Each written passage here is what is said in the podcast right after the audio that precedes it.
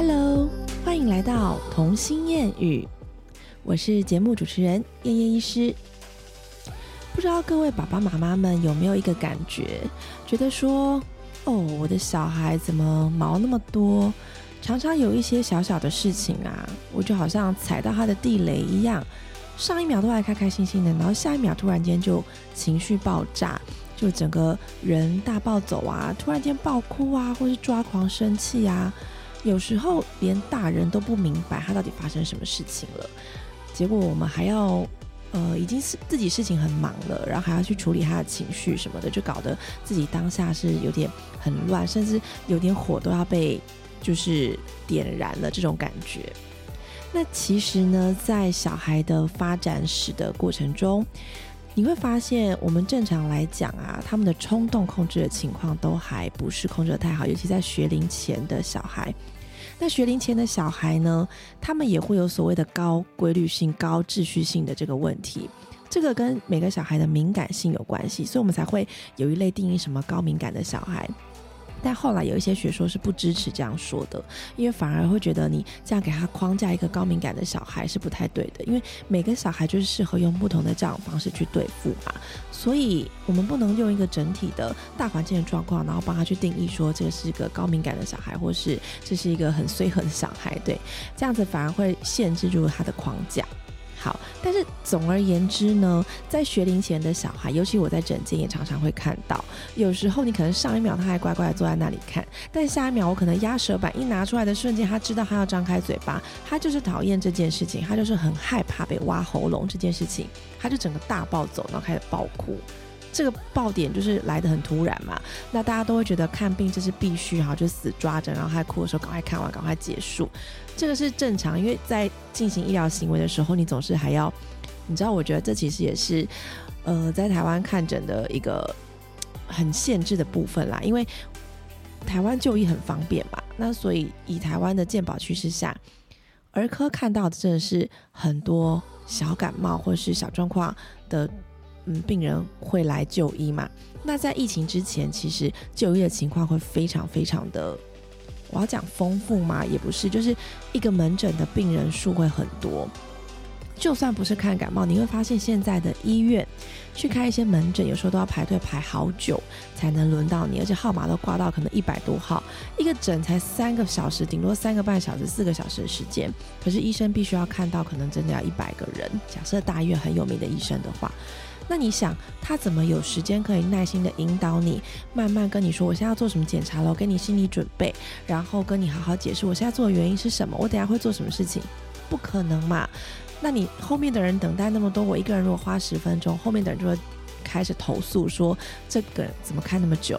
你知道我最近才遇到一件投诉的事情，因为我换了新的诊所嘛。那我目前病人数当然不是很夸张多的那一种，我就觉得反正我有时间嘛，我就慢慢看。那我会控制一下我后面候诊人数有几个人，再决定我现在的步调跟我要做到什么程度。有时候会想说要体谅小孩，就是让他们不要害怕检查这件事情，所以我会用诱导式的方式，我就跟他预告说。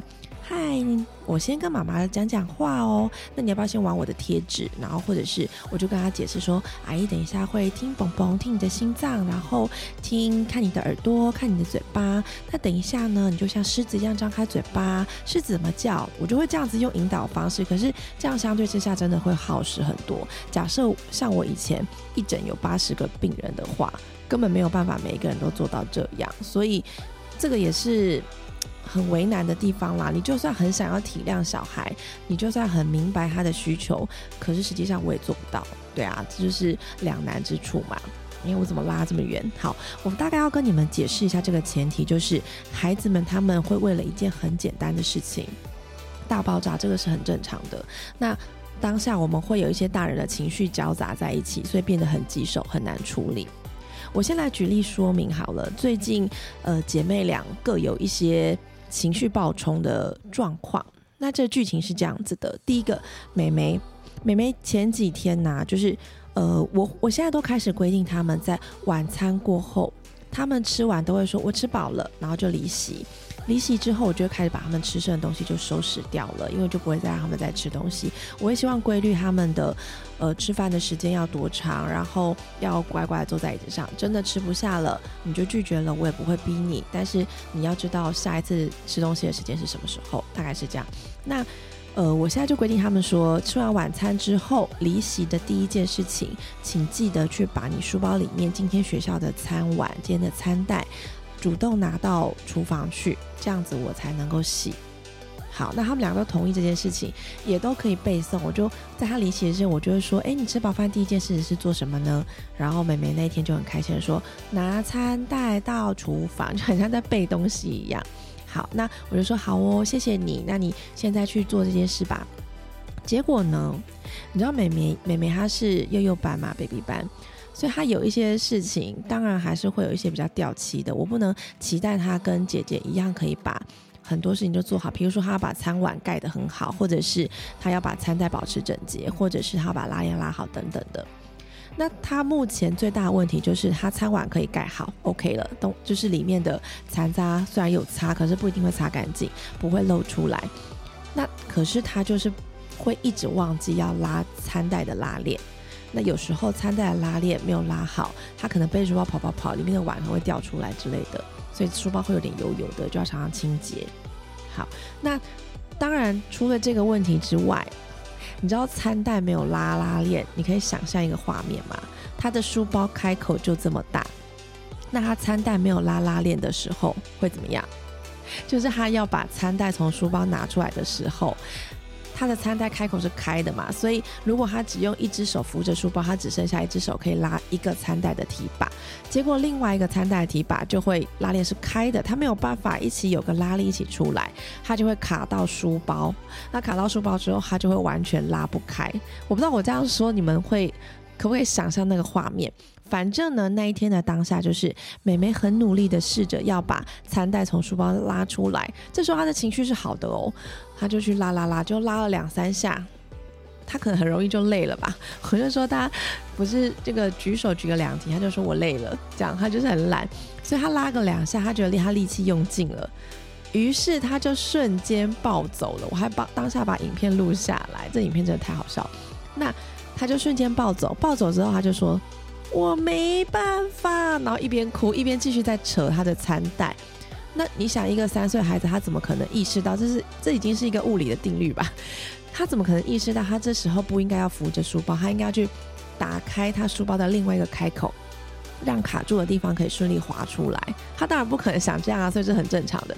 所以我当下觉得很有趣，我就在录影的时候，我就提醒他，就说：“哎，好像有一边卡住了，你要不要摸摸看？”这样，就他其实已经失去理智，他就觉得他做不到这件事情。那他做不到。三岁小孩就会想要用一些耍赖的方式，就觉得说我只要耍赖，我只要哭，妈妈就会来帮我，我就可以解决这件事情了，我就不用去做了，我工作就 ending 这样。但是我不可能帮他，所以当下我就只是一直在提醒他说：“哇，好像很难很辛苦，但我相信你做得到。你前两天不是都把餐单拿给我吗？”然后我就开始跟他讲：“加油，你可以。”在旁边鼓励。反正瞬间呢，他就那边开始想出一个方法，他就整个抓起餐袋的提手，疯狂的甩呀甩。我这时候力气超大的，他甩是把整个书包这样子咻咻咻这样整个甩。那你当然就可以预知接下来画面了嘛。用力，餐袋滑脱的瞬间，里面的餐碗就啪就整个散落满地，汤匙碗盖子已经就不同的地方去了。当下我就只发出一个叫声哇。这样，我也没有想要去帮他捡，然后我就说哇，掉出来了，没关系，宝贝，掉出来了，我们就把它捡起来。然后因为你餐袋卡住了，用力拉，我就跟他解释嘛。而且他已经一直呈现在他的极度崩溃，真的是极度崩溃，那个哭真的是非常的惊人。然后就一直说，我就是没办法，我做不到，我没办法，他一直重复这句话。好。好，这是这件事。反正后来我就抱抱他，让他冷静了，这件事情就结束。这样，他还是学不会拉拉链。我现在还在观察他什么时候才有拉拉链。我甚至还跟他提醒说，如果你连续两天餐袋都有拉拉链，我就给你一张小贴纸。我只能这样子，不然怎么办？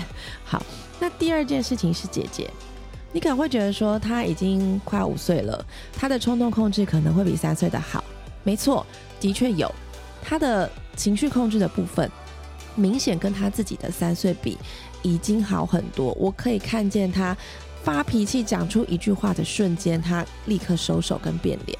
他知道他刚刚发脾气了，我可以感受到，但是他还是没有办法控制好他当下要发脾气的那个瞬间啊，这个也很 OK 嘛，每个人都有情绪当下嘛，你总不可能教一个还没五岁的小孩就要说你要试着调调整你的情绪，这对他来说是有点困难，对吧？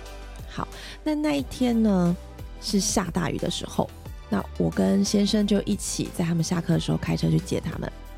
接他们的时候，就算一个人有一把雨伞，可那个雨真的太大，而且地面都是湿了，所以从呃校门口走到车上的这过程中，他的裤子跟鞋子还是有一点点的淋湿，没有湿到很夸张，但就喷到水。那姐姐她是一个真的很触觉敏感的小孩，我之前有讲过吧，她每吃一口东西，她要把食物的残渣都清干净，牙齿的残渣都清干净才能吃下一口，所以让她吃饭速度变很慢。所以她对于身上衣服有一点点弄脏，或者是尤其是碰到水，她会非常的不舒服。好，那安顿好了，赶快上车，书包放好，我们就赶快躲雨嘛，上车准备要从学校离开了。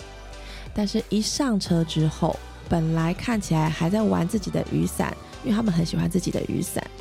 他本来拿着雨伞在雨中走路，都还是觉得很享受的事情，就是他的雨伞，他就。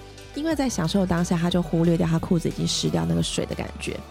可是，一上车，他心爱的雨伞已经收起来了嘛，他的专注力就只能 focus 在他的脚上。因为你知道，坐在安全座椅上，他的裤子就是贴在他的脚上，所以呢，他立刻感受到水了。我们一关门要准备发动的瞬间，姐姐就瞬间爆炸，然后就很生气的就说：“妈咪。”雨太大了，我的裤子都湿掉了，全部都是水，然后就很生气。那其实他在暴走的时候啊，我大概就知道他因为水对他来说真的很不舒服。好啦，其实应该是有一点遗传到我，因为我也超怕或者是，我真的很怕水。好。那我可以明白，其实我是非常明白他怕水的那种心情，所以我觉得他这样子发泄是有他的必要性，他必须要把他的不舒服，把他心情宣泄出来嘛。我如果这时候去抑制他说叫他不要哭了，叫他忍耐，那他就更暴走，他那种压抑的情况，而且我这样会造成说他以后可能觉得他就算不舒服，他也不能说出来，所以我当下呃脑筋转过去之后，我就决定让他去表达，让他去说。可是因为他实在是会一直反复，你知道，小孩就是一直反复纠结他的点，一直 repeat 那句话。就算你怎么安慰他，就算你怎么同理他，他还是想要表达这句话。我的裤子很湿。那在一个密闭空间里面，尤其是我先生对声音又是很敏感的，所以他已经开始到我先生的极限了。就他开始觉得，哎，我女儿有一点点 over 咯，要注意咯，所以他开始发出他的声音了。我先生也是试图要用很温和正向的方式去理解他，去跟他沟通，但是他可能讲一句两句，因为他姐姐已经在崩溃了嘛。当下我当然没有办法吸收你任何对我的解释，因为他觉得没有被同理到，所以当爸爸一直在跟他重复说：“对啊，雨真的很大，宝宝的裤子也湿了，我们车上的四个人每一个人裤子都是湿的。”你觉得这样有同理到吗？对一个孩子来说，我才不管你的裤子有没有湿嘞，我只在乎我的裤子有没有湿，对吧？这是最简单的方法，没有人能够这么简单就换位思考。然后我想说，哦，大家都湿了，好吧，我是正常的，怎么可能？连大人都不一定可以同理这件事情了。好，那所以当下爸爸试图跟他安抚，就说好，那等妈妈爸爸开那个暖气把裤子吹干，那爸爸怎样怎样怎样，就是用了各种方式去安抚他，但是。没有到他的心里不到位，所以这时候我就轻轻的抓了我先生两下，我就暗示他说：“好了，交给我就好了。”这样，因为他越讲，我觉得他等一下等可能会跟姐姐吵起来。所以呢，当下我就跟他讲说：“哦，姐姐，你现在裤子很湿，对不对？”然后他就立刻冷静。我跟你讲，有时候你只是把小孩现在不满的情绪照样的说出来，把他的不满。把他刚刚的话重复一次，他就会冷静了，因为他发现有人在乎他的心声了，他发现有人听到他要表达的意思是什么。所以当我第一句话，我就直接说：“哦，真的，你现在裤子很湿，很不舒服，对不对？”然后就立刻停止哭泣，真的哦，真的很神。你们下次可以试试看，在小孩崩溃的当下，你只要表达他现在的状况，让他不舒服，他就会立刻冷静，他愿意听你说。所以呢，姐姐冷静之后，他就点点头说对，然后我就再立刻接上去。这时候你要让他的同理觉得很到位，所以我就立刻接上去，我就跟他说。对，我知道你很怕水水，很怕那种湿掉的感觉在自己身上黏黏的不舒服，对吗？然后就说对，不舒服。其实这有一部分的引导，除了我想让他的情绪缓和下来之外，我还想要让他能够知道认识情绪，他去认识自己的情绪，然后跟理解有不同的表达方式。妈妈也是在跟他表达同样的事情，可是妈妈是用缓慢说出来的是的这个语气告诉大家，告诉在场的人他的感觉，而不是用苦恼的方式，所以他可以理解用这样平顺的讲话的方式，对方也可以收到讯息。所以我这是在培养他告诉呃表达情绪的方式。好，那接下来我让他同理，知道呃我了解他了，然后我就跟他说。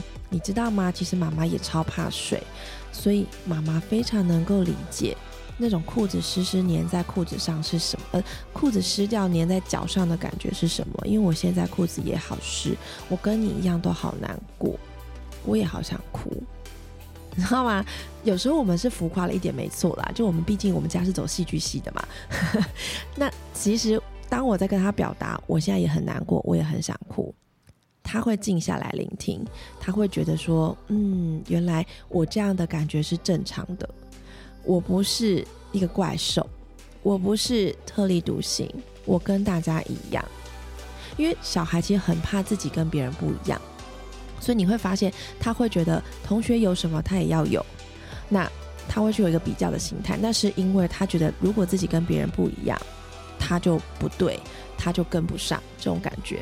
所以，当我跟他讲说，我有这种感觉，我跟你的情绪一样，我现在很低落，我现在很不舒服，他就可以觉得我是正常的，他就可以冷静下来。那接下来呢？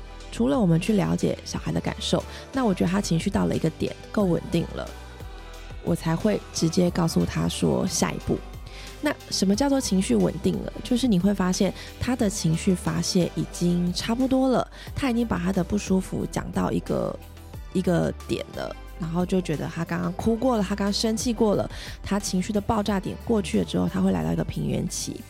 那这个平原期呢，他就会开始主动发表其他的话，主动讲出他刚刚在绕圈圈以外的话。所以他当下他就问我说：“对啊，妈妈裤子湿湿的怎么办？你懂吗？他已经走出他那个情绪的圈圈圈了。”当他这样子问出情绪圈圈以外的话语的时候，你要 sense 到他的情绪的转折，所以要去承接他的情绪。所以他就说：“那怎么办？”我就说：“对啊，怎么办？好，你觉得呢？”我一开始会习惯把问题丢回去给他，因为我想要训练他自己处理处理状况的想法，跟他可能会有一些天马行空的想法，也许想的比我还要好。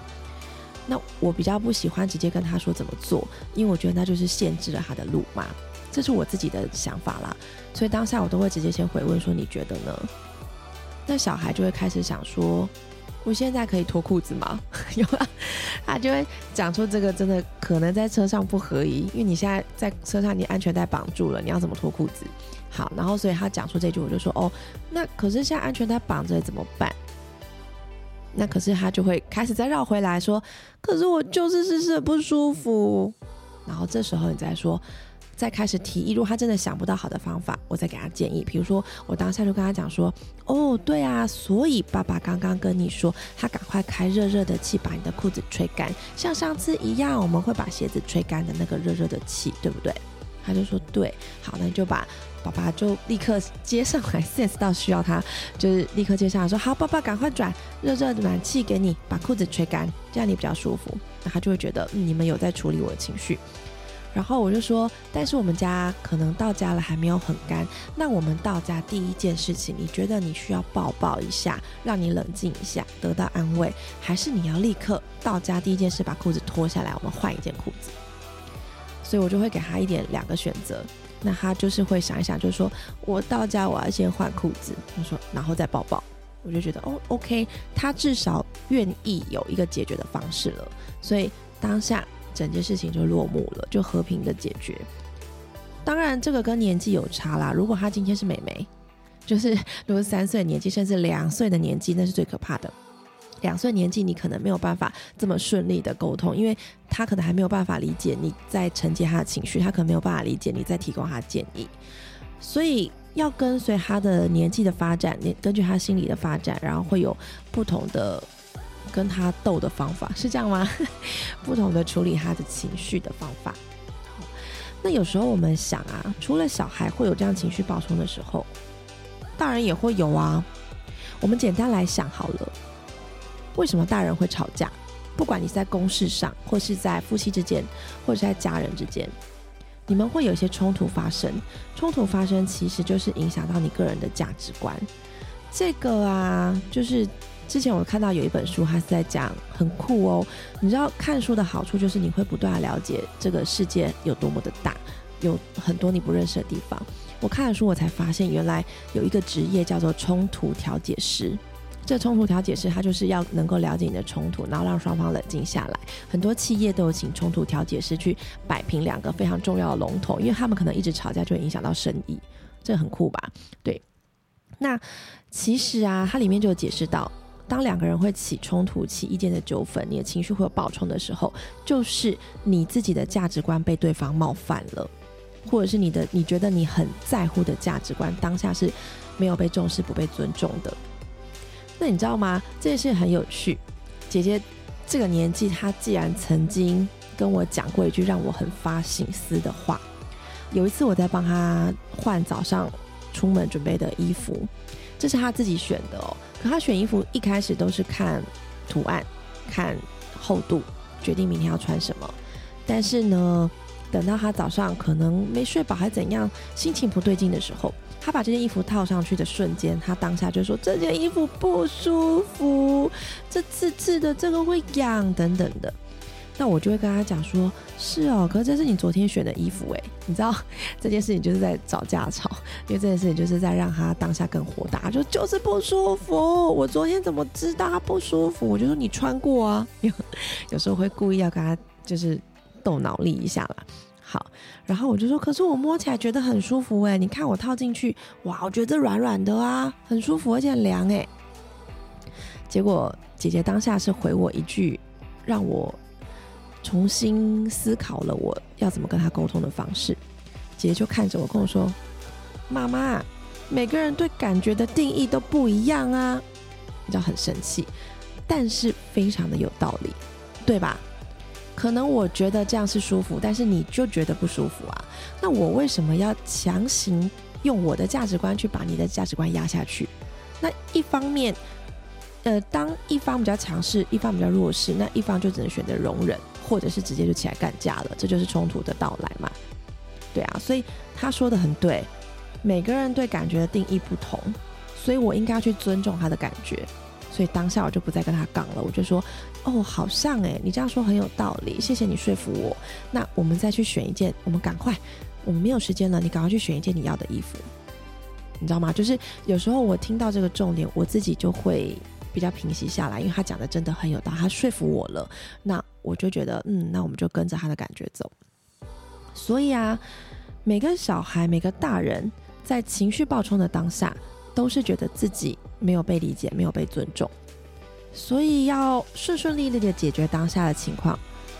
我们大人嘛，如果你想要和和气气，或想要跟小孩更贴近，那最好的方法就是去同理他，去了解他，并尊重他，这样的方式，对吧？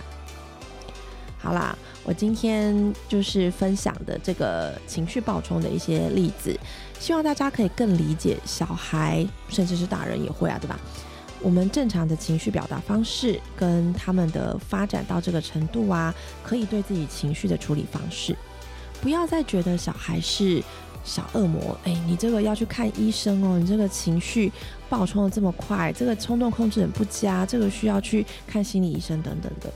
有时候他只是需要很简单的被谅解，他就可以体谅，就是可以立刻把自己的情绪冷静下来了。大家都可以试试看这些方法啦。当然，如果你自己是已经情绪很焦躁了，或者是很暴走的情况下，立刻是没有办法去承接到对方的情绪的，这个也也说得过去。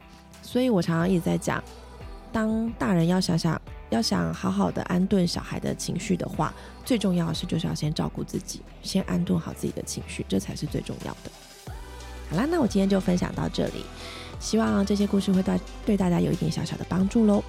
如果有任何问题或有东西想要跟我分享的，欢迎私讯我的脸书或是 Instagram，搜寻童心谚语就可以跟我聊聊哦。